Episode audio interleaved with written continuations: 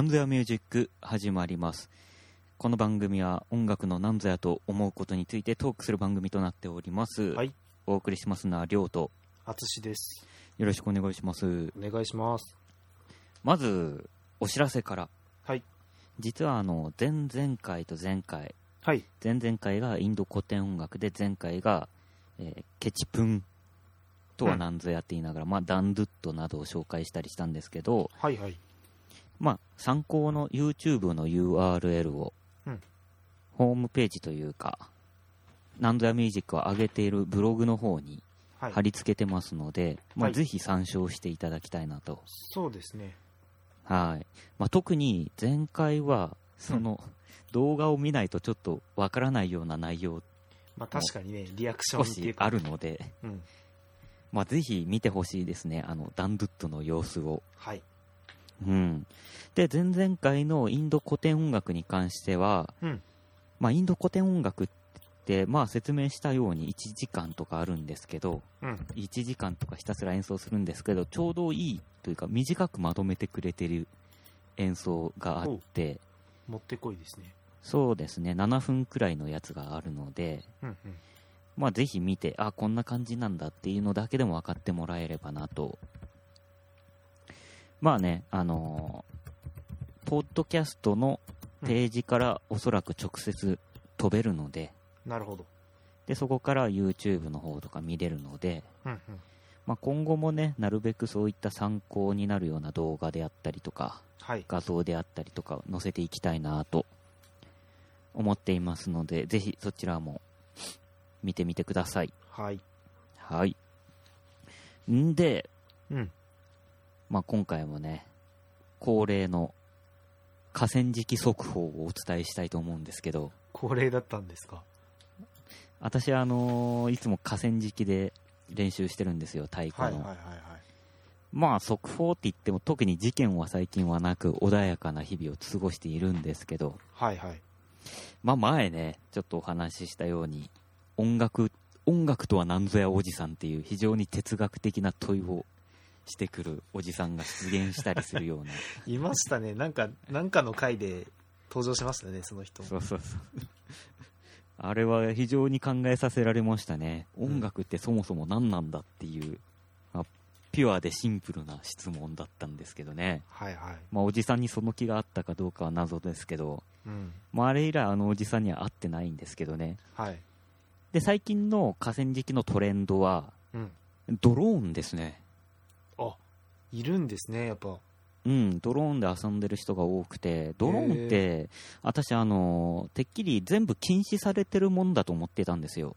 なんか、ちょっと前、事件がいろいろあったじゃなんないですか。かありましたよね。あの、国家の建物の上を飛んでる。そうそうそうそうそうそう。あれって、まあまあもちろんそういうところじゃ飛ばしちゃダメなんでしょうけど、うん。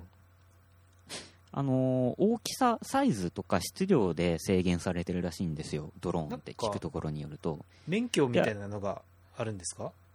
えっ、と、あるサイズ以上になるとそういうのがあるみたいです。へえ。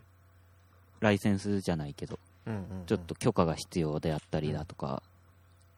けど、あるサイズ以下だとおもちゃ扱いになるので、うん。まあ個人の自由で飛ばしていいんだって。まあ、ラジコンみたいなもんですよね。そうそう、ラジコンみたい。いな扱いになるんだって。うん。まあ、もちろんその、配慮は必要でしょうけど、うんうん。けど最近は本当に河川敷とか人がいないようなところでよく見かけますね。へえ。はい。まあ、ぜひ、私の演奏している様子もね、空撮してほしいんですけど、ね、上から、こう。まあ、これから夏を迎えてね、バーベキューとかも増えていって、うん。一昨年前とかはほとんど裸に近いようなお姉ちゃんが、まあ、水着のお姉ちゃんがうんバーベキューやってましたからね。あら、その天竜川で。そう。呼ばれんかなと思って今年は演奏してたら 今年はそういう方向性でちょっと行こうかなと思ってますよ、あ売り込んでいくんですか。そうそうそう練。習するにしてもねただ叩くんじゃなくてうん。ちょっとイケイケの音楽流しながらそれに合わせる練習とかをして お肉とかもらえたらいいんすけどね、うんうん。っていうちょっと抱負を今年は宣言しておきますんで、まあ何かあったらまた報告いたしますので、はい。楽しみにしてますよ。今回ははい。お待ちかねのは淳会ですね。あ私がプレゼンテーターというかそうです。はいずっとちょっと私、うんうん寮のうんプレゼンが続いたんですけど、皆さんお待ちかねの淳会ですので、はいよろしくお願いいたします。では僭越ながら今回はね何これ楽器シリーズですよ前回もケチプン何これ楽器シリーズケチプンにの回ででしたけど、すね。今回は抗菌とは何ぞやお抗菌です抗菌。抗菌それは、一応漢字？そうです漢字で書漢字で書く抗菌だよね。うんあの口あの喋るときに使う体の器官の口ね。マウスね。マウス口にえっとおことのことと書いてうん。抗菌口こと。口こと。抗菌っていう楽器なんですけどこれ知ってますかりょうさん？あもちろん、これは淳に見せられましたからね、何度か。そうです。私はやらないですけど、うん。飛び道具というか、そうですね。使いどころの難しい楽器ですよね。かなり特殊なうん。楽器で。これねそのウィキペディアの分類で調べたんですけどほ分類上は弦楽器う。まあ、琴っていうくらいですからね。うんでも諸説あるんですよ太鼓だっていう人もいるしほう。あのー楽器の分類学って、うんまあ諸説ありますもんね。うんうん太鼓は通常は幕名楽器に分類されて、うんいわゆるみんなが思うようなドラムセットであったりとか、小太鼓、大太鼓であったりとかいう、皮が張ってある太鼓は幕名。うんうん。まあ、幕、皮が鳴ると書いて、幕名なんですけど、そうですね。まあ、それはまあ打楽器の一種で、他にも打楽器としては、ウッドブロックであったり、クラーベスであったり、その、木の、皮、皮が張ってなくて木の本体自体が鳴るみたいな、うんうん木の塊が鳴るみたいなウッドブロックは、うん。対名楽器って言って、うん。まあ、体が鳴ると書いて対名なんですけど、そうですね。そのもの自体が振動して響いてるっていうような、その中に、え弦楽器っていうのは、まあ、いわゆる普通に弦が張ってある楽器ですよね。うん。抗菌は弦楽器。でねあの YouTube じゃねえや。ウィキペディアに書いてあるのは対名楽器とは書いてます。さっき言ったクラベスとかの仲間、でそれ自体が鳴るんですよ。今ちょっと持ってるんで鳴らしてみましょうか。これ聞こえます？いや、聞こえにくいな。あそっかこれあのマイクと別のところでやってるから。ああ、まあまあまりょうさんには聞こえづらいかも。うんこれはね今抗菌をそのまんま鳴らした。リアルな、リアル音源。うんえで今あの一定のねピッチでブンブンブンっていう音だけが聞こえたと思うんですけどうん。これねあの抗菌の本領はですね本体を口に加えるうんまあもしくはこう口に押し当てるんですけど笛のように。そうで口の中をうん。自分でコントロールすることによって響きに変化をつけるんですよん？ベ、ベロとか、そうそうそう、まあ、口の形とかブーンああって、いう音膨らまし方みたいな。さっき鳴らしたブンっていう音が、まあ、基本の音にはなるんだけどうん。その音を口の中で響かせるんですがその響かせ方を口でコントロールするという楽器なんですよ響かせるっていうのは口に加えて、その抗菌の原的なものを弾いて、そその原的なやつの響きを口の中でううん。さらに増幅させるってことですか？そういうことです。ああ。うん。ちょっとじゃあやってみましょうかね。はい。これが何も口に食われてない状態。これを口に食われるとお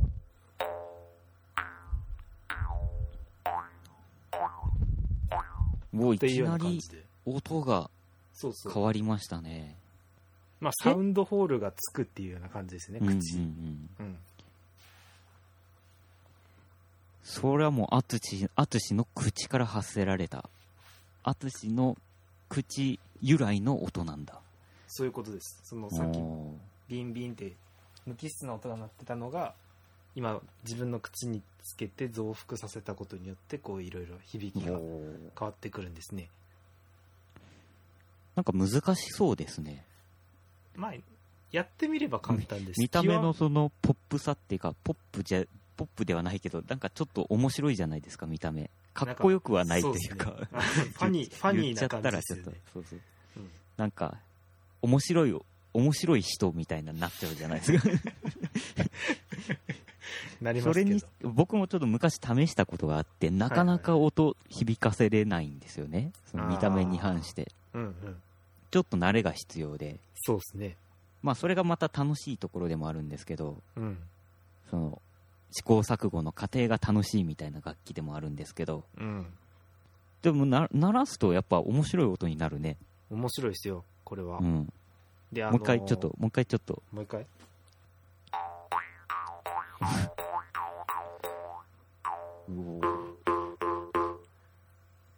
みたいな みたいなって言われても、なんとも例えようのない。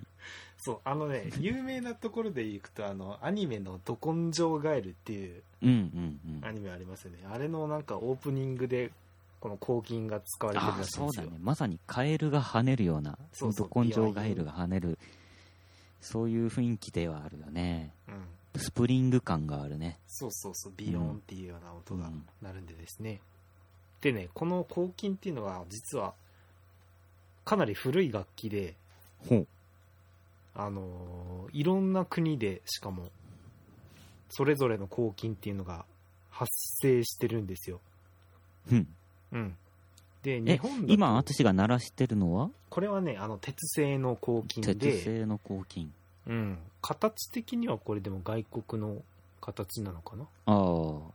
日本ではない。そうそうそうで、うん日本の抗菌っていうのがねあのアイヌ民族北海道のアイヌの民族の抗菌で竹製の楽器があるんですようんうん。これむっくりって言うんですけどむっくり。むっくり、うん、むっくり。これはねあのその抗菌って枠とその弁弾く弁振動するとこが弁で、それをこう支える枠のところとあるんですけど、うんうん。むっくりはその弾く弁のところに紐がついててああ。そう。あのクイックイってこう引っ張りながら片手で引っ張って片手はこう口のとこで支えとくみたいな感じになるんですよね。え、じゃあどうやって弾くの？そのビッビッて紐を引っ張る。あ、それでなんかうまいこと鳴らせるもんなの？うん。ビッて引っ張った時にビョンってなる、そのわずかな力をうん。利用して口の中で響かせる。うん。でその実際にねアイヌの民族の人が弾いてる、まあ、アイヌのその末裔みたいな人がうん。民族衣装着て弾いてる動画が YouTube にあったんですけどうん。結構ねクイックイって引っ張って鳴らしてるんですよね力強くこう。はうんでもやっぱこれでもねあの今自分が鳴らした金属製の合金とまた違ってあ。うん。あの木の温かみっていうかねまた音色がちょっと違ってあ、そうなんだ。かっこいいんですよこれも。でどうやら私が今鳴らしてるのは、うん完全に指で弾く感じだもんね。紐とかついてないもんね。うんこう弁のところがこう90度ぐらい折れ曲がっててうん。そのあつし、あつしのやつはね。そうそうそう口にこう口の端っこにバシバシ当たらないようになってるうんうんうん。うんしかもこの竹のとこ存在ろをは知ってまし素揚げたけど。上げてるらしいんですよあ、揚げてるんだ、あれ。竹をそしたらなんか実物は見たことないですからね。うんそうなんだ。そうそうでまあそのアイヌもともとアイヌだけだったかというとそうではなくて、うん。実はね平安時代の鉄製の黄金が発掘された例があるっていうふうにえ？ウィキペディアに書いてて。だからかなりあじゃああその頃って全然日本はアイヌと交流はないから。そうそうそう。だからまた全然違う流れですよね、うん。もともと発祥はあの、うん。東南アジアパプアユーラシアはいはいはい。あの辺があのたくさん発掘された跡があるらしくて逆にね、アフリカとかアメリカ大陸南北アメリカにはあんまりないらしいですね、えー？うん。じゃあアジア圏特に東南アジア独特の？そうそうそう。えー。ちょっと意外。うんそうなんかうん。これアフリカなのかなってなんとなく思ってたけど。なんかねと見た目とかね。あとはアラブとか中東とかあの辺なのかなって思ったけど逆にこうもっと東の方だったんですね、ん。うん。意外。でなんか他の記事で見たんですけどインドインド音楽でも打楽器として使われるって書いてあったんですけど。あ聞いたことはないいやないですね。あるのかな？タブラなどとともに打楽器としてリズムパートを司るみたいな。え？書いてありましたけどね、ちょっとまあ、勉強不そのトラディ足ですショナルなね伝統音楽の枠からは外れるのかもしれないですけど、インド古典音楽でうん、の回でうん。私がその前々回とかで説明したのは、ハヤール形式っていうまたいろいろ形式があるんですよインド古典にも。うんうん少なくともそのハヤール形式でうんそういう黄金を使うっていうのは聞いたことないですね。うーん。なんかねモール神っていう名前インドでは。モール神。モール神っていう名前でほう。黄金が使われてるらしいですけどね。か神じゃないよね神はね。違う違う違う。カタカナ。あでも南インドって書いてあるわ。南でしょうね、うん。うん。なんか南でそういうのは南はその打楽器のバリエーションがちょっとあるのでなるほど。北のインド古典、まあ、ハヤール形式とかだとうん。タブラバヤなんですよ。前、はいはいはい。この前説明した、うん。南はちょっといろいろあるみたいで、うん。あんまりそのインドバージョンは聞いてないですけど、うん、まあ、とにかくね世界中のいろんなところで黄金というものは使われてるみたいですね、えー。なんかイメージではなんかはい。モンゴル、あそうモンねゴルとかね。遊牧民とかのイメージだったんですけど、そっちの方は使われてないのかな。モンゴルもねありますよ多分。あるんだ。えーっとねなんか見たな。ごめんなさい具体的なあれは出てこないですけどね。勝手なイメージですけどモンゴルって、ホーミーってあるじゃないですか。はいはいはい。そのホーミーはまあ発声方法だけどうん。声を発して口の中で響かせてうん高音と低音を同時に鳴らすっていう。そうそうそう。ホーミーの人が実際にあの声帯が震えて出てる音はうーっていう低い声なんだけど、口の中の響きで倍音を作ってっていうなんかすごい高い音がこう同時に聞こえてるような状況を作り出すんそうですよね。そうそうそうあれになんか抗菌って似てるなと思って口の中で響かせるという点で、うん確かにそのさっき鳴らしたこのブーンっていううん。ベースの音は全く音程は変わらないんだけど口の中の響き口の中の具合で変えてるからね。そなんかそれって勝手にモンゴルのイメージがあってうん。でムックリってもあの、まあ、北海道の文化でしょ？うん。で北海道のそのアイヌとモンゴルってなんかつながりがあったみたいな伝説があるじゃないですか、まあまあ地域的にもね。ね。うんだからそれで伝わっていったのかなと勝手に想像していたんですけどね。でもね結構ねそこだけじゃないんだそうフねィリピンとか台湾、うん。台湾の黄金がなんかねちらっと見た感じだとすごくたくさんなんかパートが分けられてたようなえ？記述があったな。よくあんな よくあんなのが流行るよな、うん。でねあのなんかこぼれ話みたいなのを見つけたんですけどはい江戸時代日本の江戸時代の時に子供の間で一時期大ブームになったらしいんですよ抗菌がほう。おもちゃとしてねうん。でみんなビヨンビヨンってしてあの遊んでたんですけど大人がうん。抗菌を使ってあの抗菌を使いながらでも一応喉ではこう声出せるわけじゃないですかはいはいはい。だからなんかその抗菌を使ってあの当時の老中江戸幕府の老中、そのうんうんうん将軍に取り替わって政治を司るリーダーみたいな人がいるんですけどうんうんうん。その老中の悪口をえ？抗菌を使って言うみたいな遊びが流行ったらしくて に乗せて。そうそうそうそうほでそれで私じゃないでですよと言ってるのは。ボイボイスチェンジャーみたいな感じ そうそう今で。でなんかそういうのが流行ったらしくてうん。でそれであの江戸幕府がもう抗菌禁止って言って日本では一時期抗菌が禁止されてた時期があるらしいですあ、でも大人が、大人がやっちゃうんだ。抗菌。そうそうそうそうだから子供のおもちゃを使って大人がなんかそういうふうに。あ、マジか。提案でやってらんねえぜい。つって、うん。ビョンビョンビョン。ビヤンビヤン。今で言うと、ボイスチェンジャーで、その、大の大人が女の子の声とかにして、で内閣の悪口を言って 女の子の声で、ヘイヨーみたいな、そうやってんだね。そういう感じでしょうね。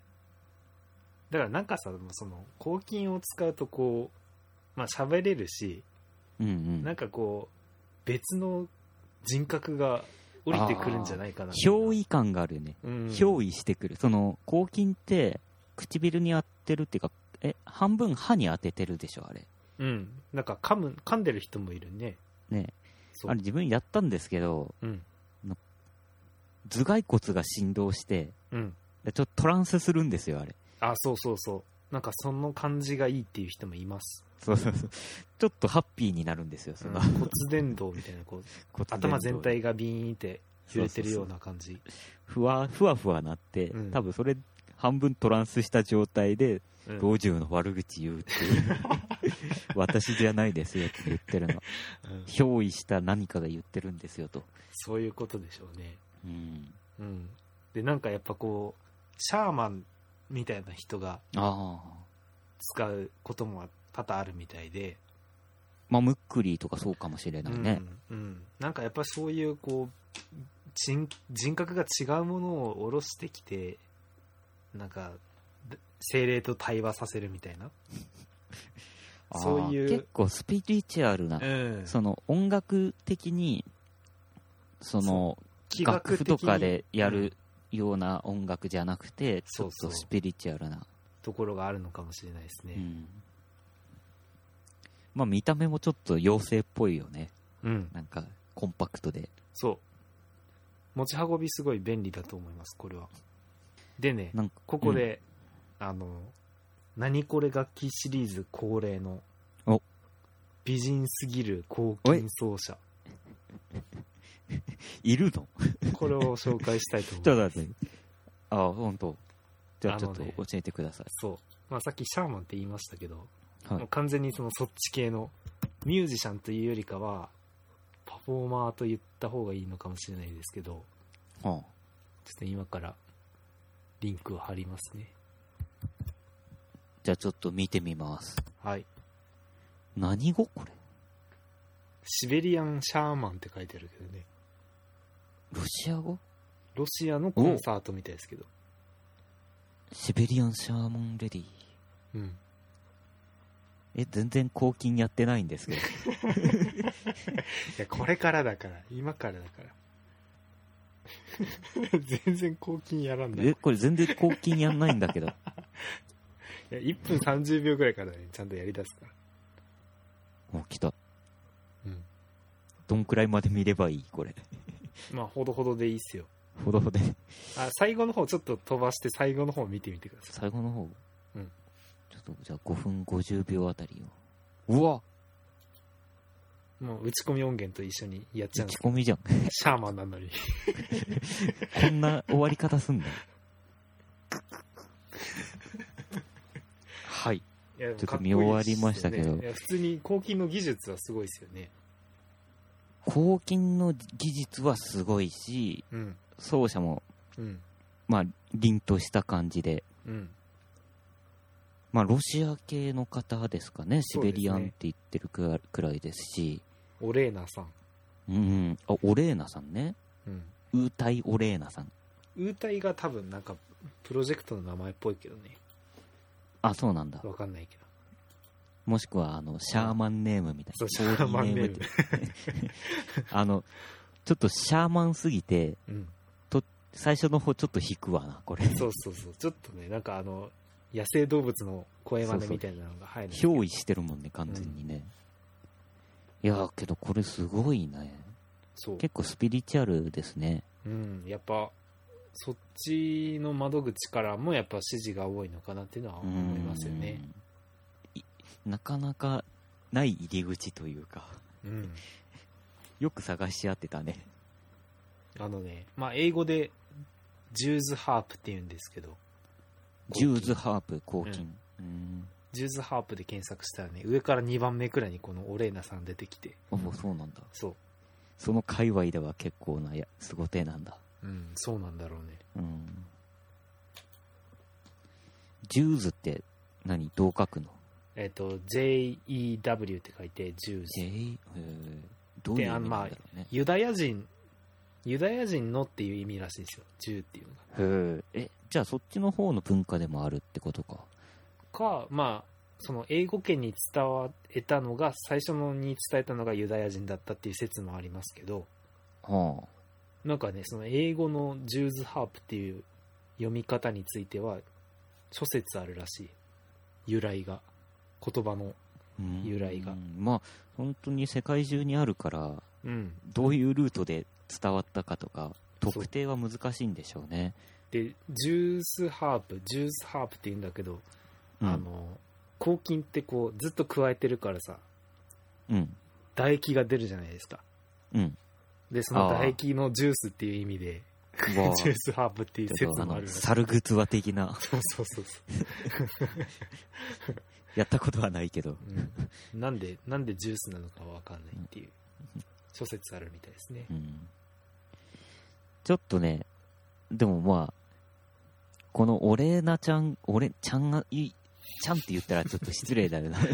オレーナさんくらいの使い手になるとちょっとすごいね。うんあの息を吐いたり吸ったりしてこう、うん。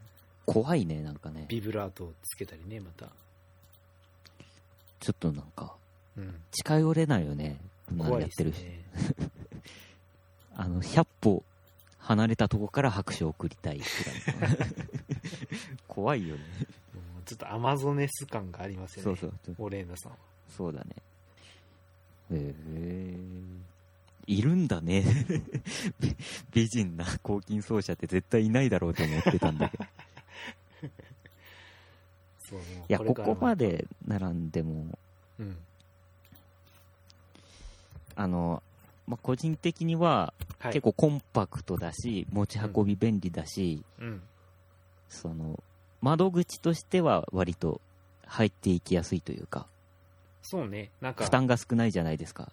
音楽チャレンジする分にはね。うん音楽的なその知識もいらなくてとりあえず始めれるし、うん。それこそ江戸時代の子供たちの間で流行ったくらいだから、うん。なんか、ヨーヨーみたいな感じでちょっとそうね。極めることもできるし、うん。まあ簡単に遊ぶこともできるし、みたいな感じで、うんうん。まあそういうのもありだけど、うん。ちょっとあの、ぜひやってもらいたいのが、あの、はい OL さんにやってほしいですね。もうりょうさんはなんかすぐに OL にさせたがりますね。何でも。OL さんに、ぜひ、抗菌、ジュースハープをうん。やってほしいですね。そうですね。ままあ確かにあ仕事も一段落したし、うん。抗菌やろうかしらって言って、あの、ポーチからうん抗菌取り出して、ちょっと唇に当ててほしいですね。いやいいですねあのスーツでそう、抗菌でで燃えますねうん。ギャップ燃えすごい光景ですよね。でもうん、オレーナさんはもうそういう衣装でやってるじゃないですか。はいだからそれが、日本の OL さんがさ、うんスーツで、職場で抗菌をやるっていう、そういうシュールな映像を誰か撮ってくれないですかね？これは再生数伸びますようんバズりますよ。そう。あの、唇とかアップにして、ちょっとやってほしいですね。あー、すっきりした仕事をやろう、みたいな。そういう終わり方 そういう終わり方。そういうまとめ方でそういうまとめ方でちょっとあやってほしいですね。あなるほどねいや、でもね、そうくらいのお手軽さがある楽器かなと思うんですよね非。常にやっぱうん。お手軽さはあります。何種類か持てるし、今日はこの抗菌でいこうかしら、みたいな。あの、うんうん。日本抗菌協会というアソシエーションがあるんですよ。はい。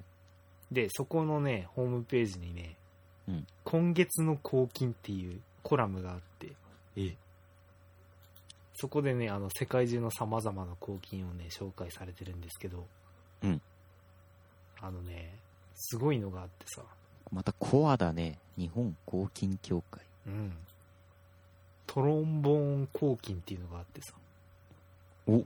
あの弾く弾く弁のところの長さをうん。調節できる、トロンボーンのようにスライドで、スライドっていうかねこうこれリンクを送りますわ。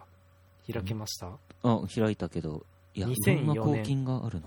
2004年の7月の抗菌お、出た。え、なんだこれ。小型拳銃みたいなそうそうそう形してる。赤いところを握ると弁が伸びて、基本音が低くなるってことですよねだからまあこのようにねいろいろあとねえっと2003年9月の今月の抗菌まずすアごいけどメリカ合衆国。そうこれねラッパのベルがついてるんですよ本当だ。増幅音を増幅してるっていうあ、音量が出るんだ、これは。うんうんまあこのようにねいろいろやっぱ抗菌といってもいろんな形、サイズが。そう素材から何からいろいろ工夫がされてましてねぜひあの日本口琴協会 チェックしてみてください日、本口琴協会って、うん、略称何なんだろうね。J、JKA? 一応 Japan Jew's Harp Association なんで JJA ですかね、あ、JJA か。うん。あ。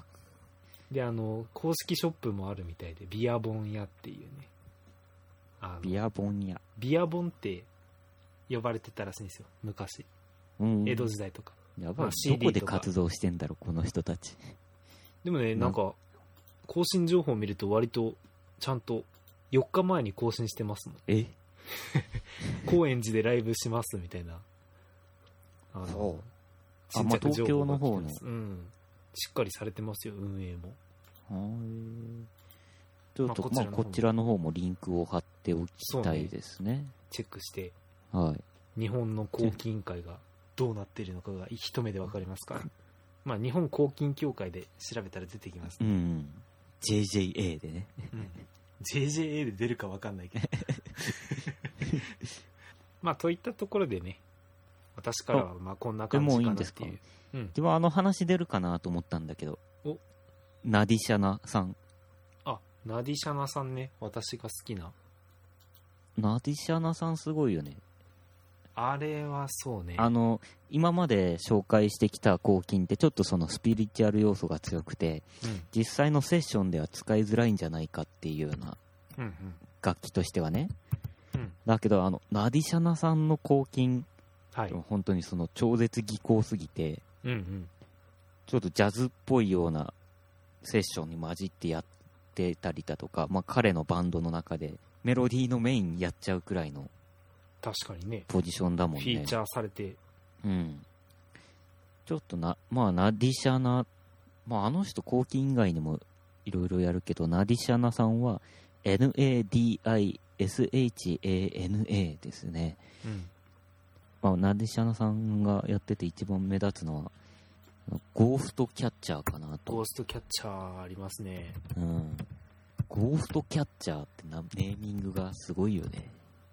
ゴーストキャッチャーはね、なんて言いますか、あの、三味線みたいにこう、三味線の竿の部分、ネックの部分みたいな感じで、弦が張ってあるんですよ。棒状の木に弦が張ってあって、その木の端っこを加えて、まあ、抗菌のように口の中で音を増幅させるんですけど、その竿に張ってある弦のところを弾いて、三味線のような音を出しながら、口の中の形を変えて響きを変えるっていう。そうそう。まあいわゆる三味線であったりふ普通にギターであったりようなうん。その弦弦のネックのところを指でこう操作しながらうん。音程変えるんだけども音を鳴らす構造としては抗菌そのものっていうね。